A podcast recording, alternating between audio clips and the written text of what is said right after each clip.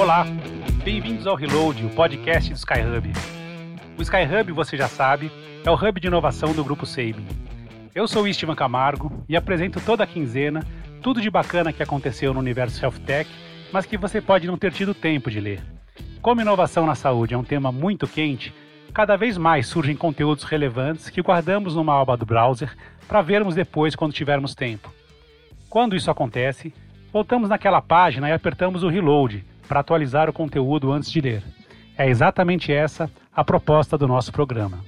No episódio de hoje, eu trouxe um resumo de assuntos que podem e devem mexer com o ecossistema de inovação na saúde nos próximos anos. O primeiro deles, e talvez o mais importante, é a aprovação do Marco Legal das Startups. Esse projeto prevê incentivos para empresas que atuam na inovação aplicada a produtos, serviços e modelos de negócio em geral, e que tem um reflexo direto sobre as health techs, conforme veremos adiante. Há uma semana, a Câmara dos Deputados concluiu a votação do marco legal na forma do projeto de lei complementar 146-19, que agora foi enviado para a sanção presidencial. Foram aprovadas sete das dez emendas do Senado Federal ao projeto, que prevê regras diferenciadas para o setor. Dentre algumas novidades, nós tivemos a definição de startups como empresas atuantes na inovação que tenham receita bruta de até 16 milhões de reais e até 10 anos de inscrição no CNPJ. O projeto também exige que as startups declarem em seu ato constitutivo o uso de modelos inovadores ou que se enquadrem no regime especial Inova Simples.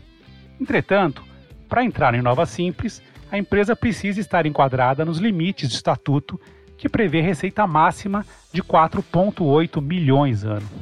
Bem, eu particularmente prefiro a definição clássica de startup, como sendo uma empresa baseada em tecnologia que tenha um modelo de negócio repetível e escalável. Mas não dá para desenhar uma lei com base nisso, certo?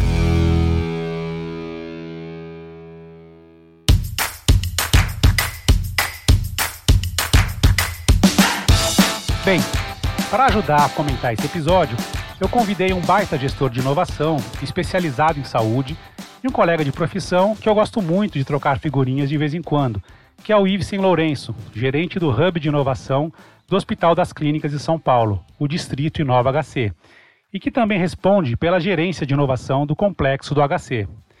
Ivesen, muito obrigado por ter aceitado o nosso convite principalmente nessa fase que todo mundo que trabalha com inovação anda com a agenda tão ocupada. Estevam, eu que agradeço o convite e espero fazer jus aqui ao nível de dos outros convidados aqui no Reload e a trocar uma ideia bem, bem conectada aí com você também, que a gente vem já discutindo há muito tempo no nosso ecossistema aqui. Com certeza vai ser muito bacana, Ivesen. Vamos embora? Bora! Um dos objetivos do marco legal foi a criação de mais segurança para os investidores, em particular os investidores anjos. Isso porque quando o investidor entra numa limitada, ele passa a responder pelo possível passivo gerado pela empresa em caso de encerramento das atividades, que é algo muito comum de acontecer numa startup. Como forma de evitar essa contaminação dos negócios da empresa na pessoa física do investidor, tipicamente se decide pela abertura de uma sociedade anônima o que, se por um lado protege os investidores, por outro penaliza a empresa, que perde a possibilidade de se enquadrar no simples e ainda cria obrigações adicionais para a empresa que não existiriam se ela fosse uma limitada. Assim, o marco prevê que as startups poderão passar a contar com dinheiro de investidores sem que eles necessariamente participem do capital social e da direção da empresa. Os investidores poderão optar pela compra futura de ações da startup ou resgatar títulos emitidos pela empresa, por exemplo. Ainda, os investimentos poderão ser feitos tanto por pessoa física quanto jurídica, que serão consideradas cotistas ou acionistas apenas se o investimento for convertido formalmente em participação acionária. E para dar segurança jurídica a esses investidores, o relator especifica que eles não responderão por qualquer dívida da empresa, nem com os próprios bens, exceto, claro, em caso de fraude, dolo ou simulação de investimento. Para o investidor pessoa física, o texto permite ainda compensar os prejuízos acumulados na fase de investimento com o lucro apurado na venda de ações obtido posteriormente. Assim, a tributação sobre o ganho de capital incidirá sobre o lucro líquido e o investidor, nesse momento, deverá perdoar a dívida da startup. E Vicente, no que isso se diferencia do recurso usado atualmente de notas conversíveis e como isso deve melhorar na prática a situação tanto para investidores quanto empreendedores? Boa, Esteban. Cara, sendo bastante sincero, assim, são poucas diferenças que tem para os títulos conversíveis, assim. O que ele traz de, que eu acho que é de, de um ganho bastante importante, é quase que a regulamentação da, da figura do investidor anjo, né? Que eu acho que é uma figura muito importante para a gente aqui que está no, no, setor de saúde, né? Muitas empresas, a gente vê muitas startups começando e dependendo assim bastante desse recurso inicial do, do investidor anjo, né? principalmente quando a gente fala de, de startups que têm uma, uma característica um pouco mais de hard science, esse investidor ele poderia aparecer, né? Eu acho que dá uma oportunidade, né? Eu acho que ele consegue aparecer mais, agora ele vai poder aparecer mais vezes dentro de hard science. Eu acho que essa é a questão. Né?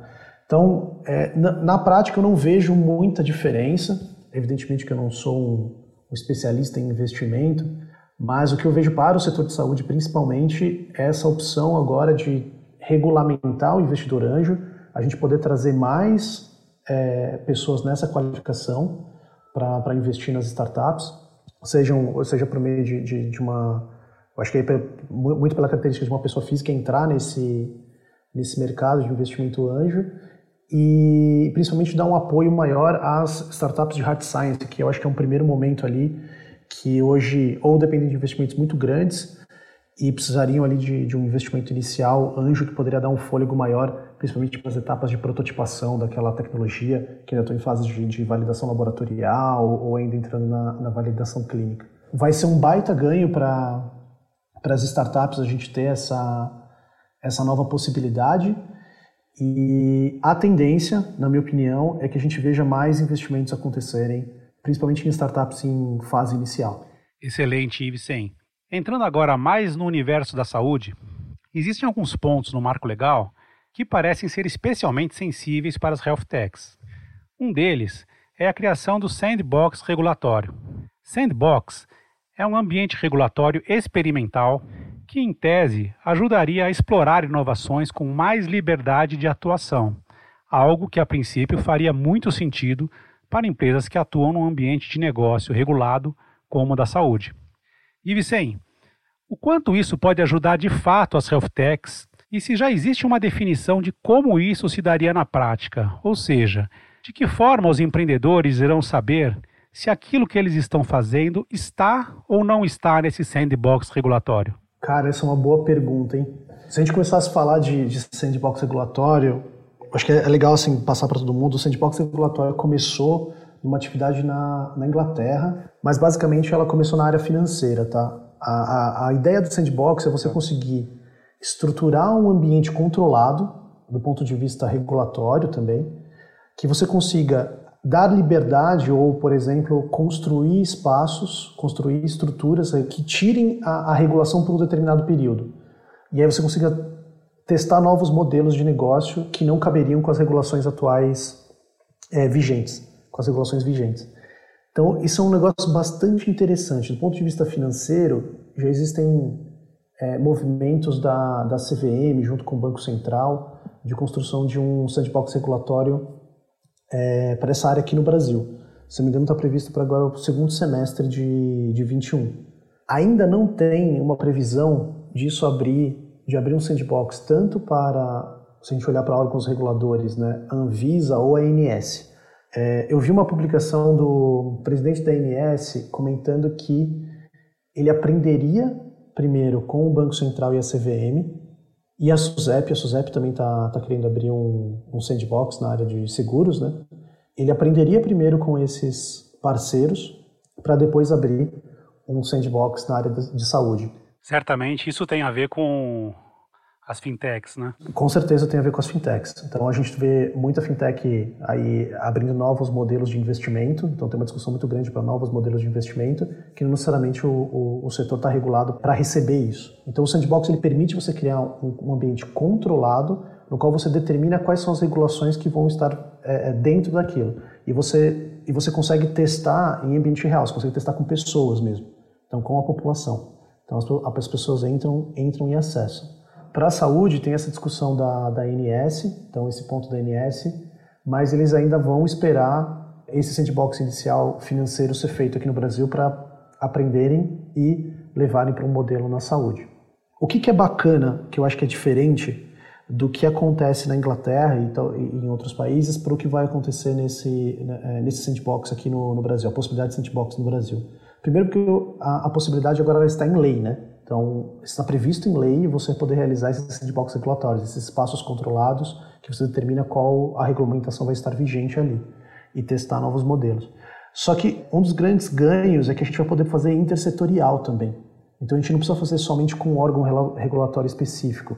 Então eu poderia, por exemplo, fazer é, ANS, SUSEP e Banco Central, por exemplo, juntos dentro de um sandbox, sandbox único para fazer, por exemplo, é, testar novos modelos de investimento em saúde ou investimento no que seja, tá? Então isso, isso é um negócio bem legal, cara, que não está muito previsto na, quer dizer, não sei dizer se está previsto na legislação da Inglaterra, não sei dizer isso, mas que hoje não é executado dessa forma, por exemplo, nesse padrão que hoje a gente tem de benchmarking, que que é a Inglaterra. Então, isso é um negócio bem bacana. Agora, dizer qual startup está ou não está, o que, que vai fazer, como é que, como é que isso é determinado? Tá? O sandbox você faz uma chamada, você cria, você cria o ambiente, você estabelece quais são as, as regulações que estarão ou não estarão vigentes dentro daquele ambiente, e a partir disso você faz uma chamada para que as startups entrem no se credenciem a executar suas atividades dentro do desse sandbox. O que eu tenho visto de padrão no sandbox do Banco Central é que essas startups não serão financiadas pelo Banco Central para executarem suas atividades dentro desse sandbox. Então isso é um ponto importante para a gente ficar de olho. Se isso se repetir para a área de saúde, provavelmente um sandbox também não seria financiado por nenhuma entidade. Só é, seria aberto a possibilidade, mas as atividades daquela startup não, não seriam financiadas pela, pelo órgão regulador. Tá? É, o que, que, é muito legal nisso? Então, é aberto a chamadas, as startups podem entrar, podem ser selecionadas a testar as coisas. O que é muito legal é que tudo isso é feito muito próximo do órgão regulador, com instrumentos específicos de controle, né? e ali ele vai conseguir saber né, se efetivamente aquele modelo de negócio está sendo proposto ele muda alguma coisa para a sociedade ou não muda. Então, é uma estrutura muito mais próxima de aceleração de novas regulações dentro da saúde do que a gente tem hoje. Vai acelerar muito o processo e, provavelmente, e a tendência é que a gente seja muito mais assertivo nas novas regulações. Então, ele muda um pouco aquele padrão que a gente tem de consulta pública a leis e você consegue estruturar algo que o órgão regulador consegue realmente avaliar no ambiente real se aquilo está trazendo ganho para a sociedade. E a partir disso ele pode estabelecer novas leis, mudar a regulação vigente e o que seja. Então, é, eu vejo o sandbox regulatório como um, um marco bastante importante e eu acho que vai trazer grandes avanços para a gente, principalmente quando a gente fala de financiamento do sistema, o modelo de negócio que a gente tem por trás no sistema de saúde e como a gente conseguiria construir novas formas de remuneração dentro do sistema. Muito interessante, Ivsen. Agora, só para ver se eu entendi direito, quer dizer, uma startup ela vai submeter esse sandbox para alguma é, entidade, é isso? Na verdade, é o contrário. A entidade regulatória vai criar o sandbox. É, na prática, seria o seguinte: a, a ANS pode criar uma chamada onde ela vai desenvolver o ambiente controlado para teste. Então, ela vai definir qual é esse ambiente, é, o que, que vai ser testado ali, quais são as, as regulamentações que não estarão vigentes naquele ambiente, ou que estarão, né, dependendo do, de qual é a necessidade. Mas é o, é o órgão regulador que, que determina o ambiente controlado que é o sandbox. E aí as startups elas se conectam a esse ambiente. Entendi, obrigado.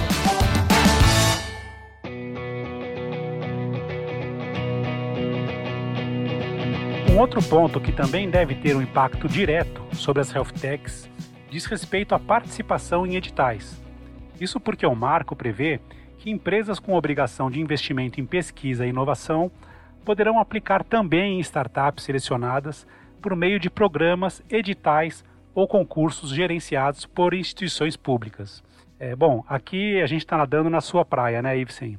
Afinal, como gestor de inovação do Hospital das Clínicas, você deve viver situações que se enquadram nesse caso com bastante frequência. O que você pode falar sobre essa medida?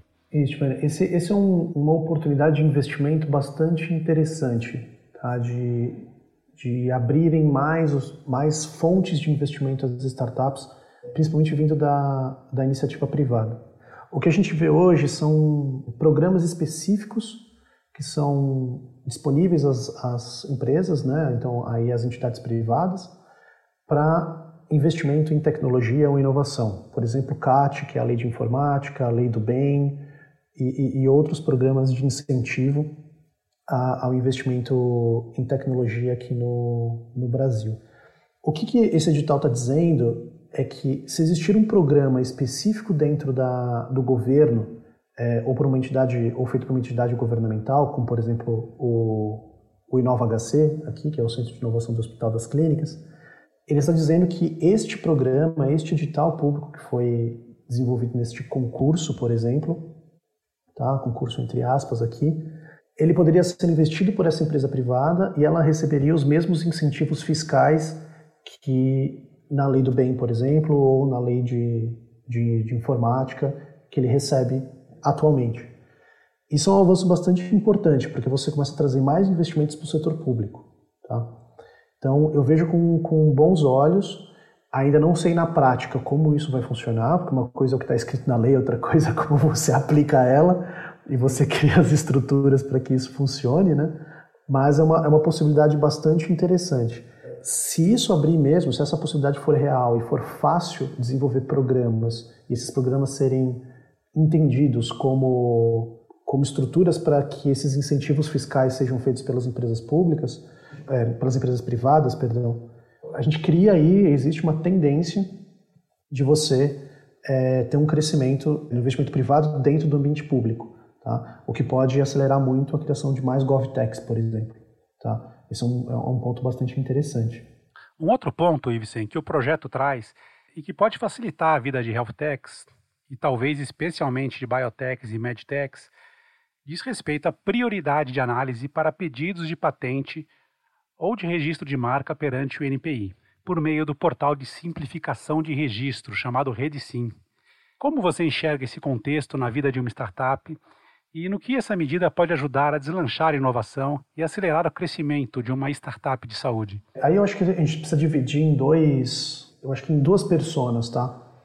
A gente tem uma startup que eu acho que ela depende muito mais de uma patente do que outras, tá? Sim.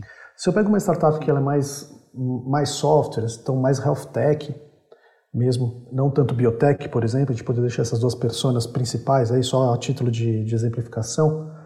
É, numa health tech eu acho que a demanda por, por, por patentes é um pouco menor do que na biotech, tá? É, normalmente você tem muito mais a proteção da, da propriedade intelectual, que seria, por exemplo, como registro de software, né? Evidentemente você pode ter outras proteções, como a marca e, e etc. Mas é, o grande diferencial mesmo está na capacidade de ela atender o mercado e na capacidade que ela tem de entrar no mercado, menos do que a proteção do próprio software. Tá? O que é interessante é que você consegue dar um. Hoje, uma patente, acho que é importante dar esse contexto, né? Ah, hoje uma patente ela pode demorar até 10 anos para ser concedida. Então você entra em contato com o NPI, você vai fazendo os, os, relatórios necessários e ela pode demorar até 10 anos, às vezes, para ser concedida uma patente. É um, é um caminho muito longo e árduo. Evidentemente que ela está protegida nesse primeiro momento, tá? Mas você pode ter um investimento muito grande ali de proteção e não ter uma e, e ter ela evidentemente patenteada depois de oito, nove anos e ela cair mais cinco anos ou às vezes mais dois anos, dependendo do tipo da patente. Né? É, é quase que um trade-off de se você quer investir nessa patente ou não. Está muito vinculado a se ela é o seu segredo do negócio mesmo, o seu grande diferencial de negócio.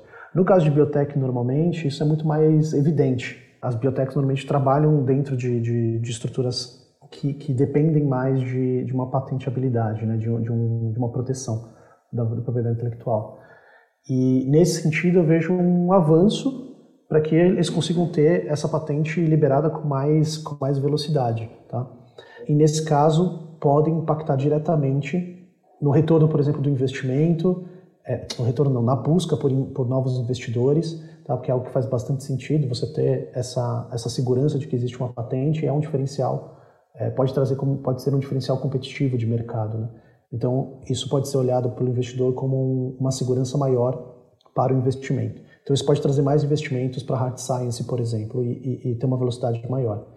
É, isso pode impactar também nas biotechs que, e nas startups né, que, que desenvolvem projetos junto com ICTs, que são instituições de ciência e tecnologia ou universidades, porque isso pode gerar uma, uma velocidade na patente com essas universidades também, porque você faria via, via startup. Então, você teria ali um, um caminho que pode acelerar muito a, a entrada de tecnologias a partir da, da segurança dessa proteção que as patentes podem, podem dar. Agora, o que eu não sei dizer é o quanto mais rápido isso significa. Então, é previsto esse fast track, mas eu não sei dizer o quanto mais rápido isso, isso vai, ser, vai ser executado.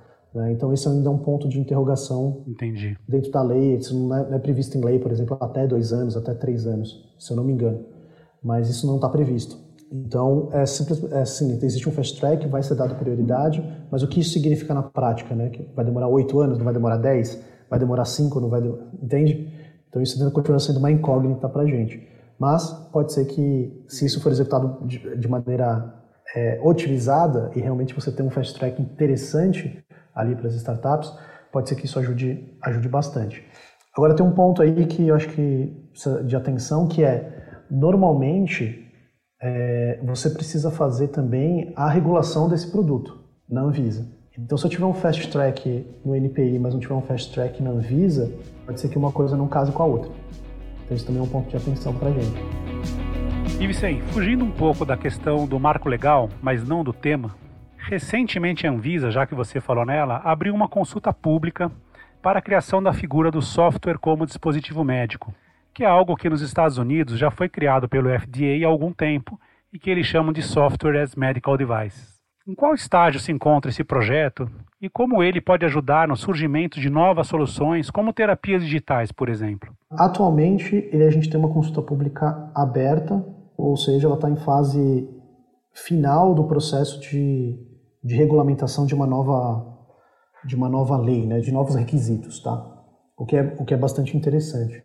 Por que que a, a essa regulação específica é interessante para nós, né? Então, como a gente falou, a gente tem tantas tem as biotechs lá que entram muito mais no modelo que a gente já está acostumado a ver com a, com a Visa, mas aí a gente tem as health techs que, que vão trabalhar nesses softwares, né? Que tem como grande parte do, do modelo é, software as a service. Então, você tem toda a estrutura digital desses dessas startups para trabalhar. E aí a gente entra tudo dentro de inteligência artificial, é, então, de software como apoio a diagnóstico, apoio a tratamento, ou como é, talvez até um diagnóstico ou tratamento, IoTs, e aí que a gente começa a entrar muito nesse, nessa seara aí de discussão. E aí eu acho que tem um negócio bastante interessante que hoje o que acontece, sem a gente ter essa lei, esse software, perdão, essa regulação específica para software, se a gente tem isso definido, muitas vezes eles entram dentro do modelo de, de regulamentação para dispositivo médico, que é a, é a RDC 185 e a RDC 40, se eu não me engano.